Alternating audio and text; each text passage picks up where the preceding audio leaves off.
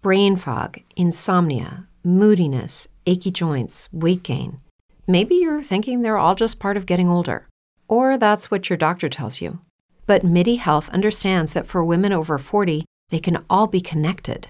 Hormonal changes that happen during perimenopause and menopause are at the root of dozens of symptoms women experience, not just hot flashes. MIDI specializes in compassionate care for women in menopause. Their solutions are safe, effective, and FDA approved. Plus, they're covered by insurance. A convenient telehealth visit with a MIDI clinician can be your first step to getting personalized care. They'll tailor a treatment plan for your symptoms and health history so you can get back to feeling great. 91% of MIDI patients get relief from symptoms within just two months. When your body changes, your care should too. Book your virtual visit today at joinmidi.com. That's joinmidi.com. Las 3, las 2 en Canarias llevamos 60 minutos de noticias, 3 minutos más para repasar lo más importante y contarles la última hora. Es radio.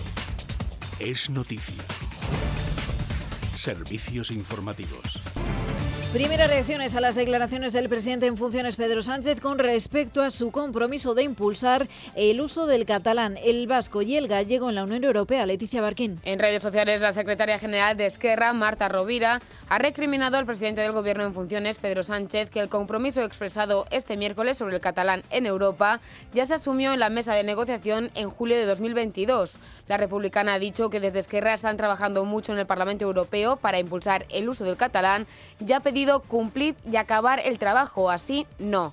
Por su parte, el portavoz del PNV en el Congreso de los Diputados, Aitor Esteban, ha puesto en cuestión la credibilidad de Sánchez mencionando el PERTE de Nueva Economía de la Lengua, en el que solo se destinaron 2 millones, al, 2 millones de euros al vasco de los 1.100 millones de euros del total.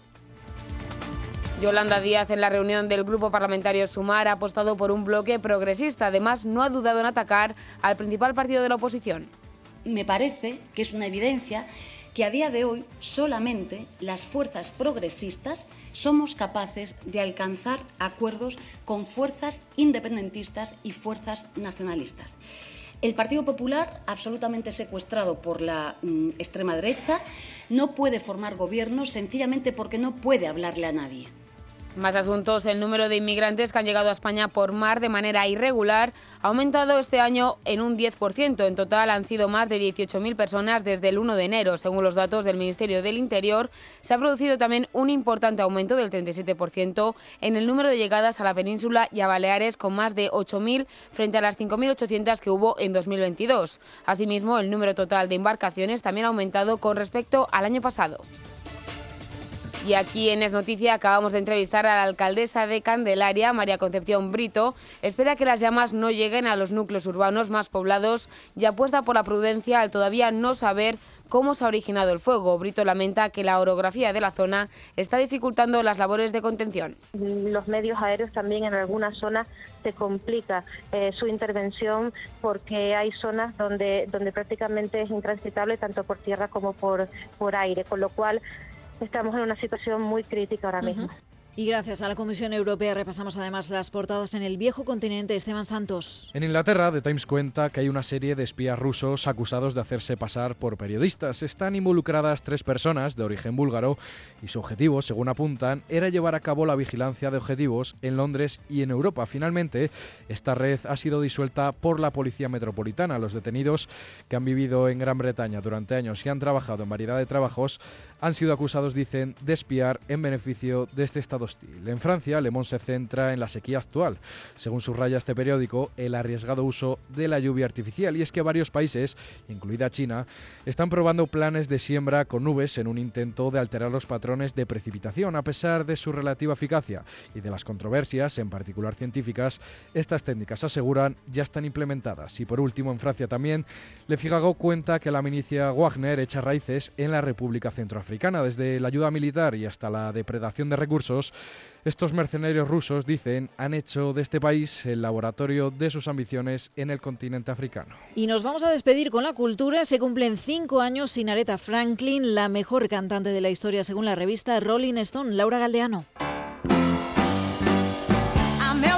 Reunió diferentes tradiciones musicales en una voz imperecedera, desde el gospel hasta el funk, pasando por el rock y el blues.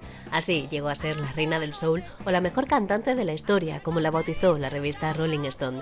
Hace cinco años que murió Aretha Franklin de un cáncer de páncreas, un día en el que el mundo de la música se deshizo en elogios hacia un artista que fue símbolo de la lucha por los derechos civiles de los afroamericanos y de la lucha feminista de los 60. En su vida privada tuvo muchos más altibajos, embarazada con 12 y 14 años, sufrió maltrato y abandono. Al morir dejó una herencia que se calcula en más de 18 millones de dólares. Con esa voz increíble nos marchamos. David Fernández ha estado en la realización técnica de este informativo, Marta Galindo en la producción.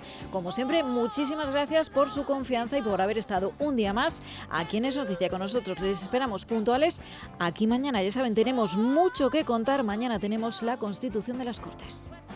Es noticia. Es radio. Servicios informativos. Más información en libertadigital.com. Todos los boletines en esradio.fm.